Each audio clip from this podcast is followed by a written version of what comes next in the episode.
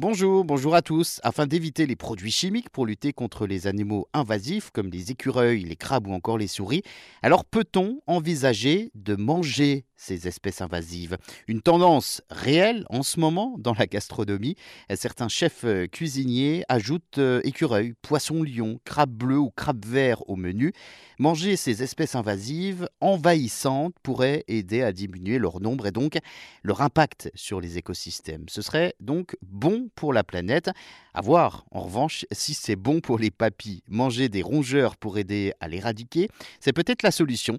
Ça peut être le cas par exemple des écureuils ou encore du crabe bleu qui lui est agressif et féroce et a dévoré tout sur son passage et a colonisé vitesse grand V le pourtour méditerranéen. C'est une véritable catastrophe pour l'écosystème. On le cuisine donc pour essayer euh, d'en venir à bout. C'est pareil aux États-Unis euh, pour euh, le crabe vert qui passe donc à la friteuse. Le poisson lion lui est un fardeau aussi, un super prédateur qui élimine toute espèce sur son passage. De l'écrevisse en Louisiane également, hein, certains Américains en raffolent, du raton laveur ou encore du ragondin chez nous en France.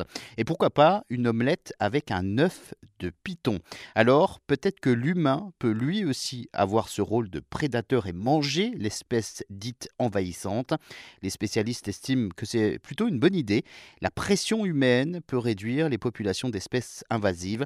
Il existe même un site internet, Eat the Vendors, Manger les envahisseurs, avec tout un catalogue d'espèces, leurs caractéristiques biologiques d'un côté, et puis certaines recettes de l'autre. Ce concept est beaucoup plus développé donc aux États-Unis chez nous en France.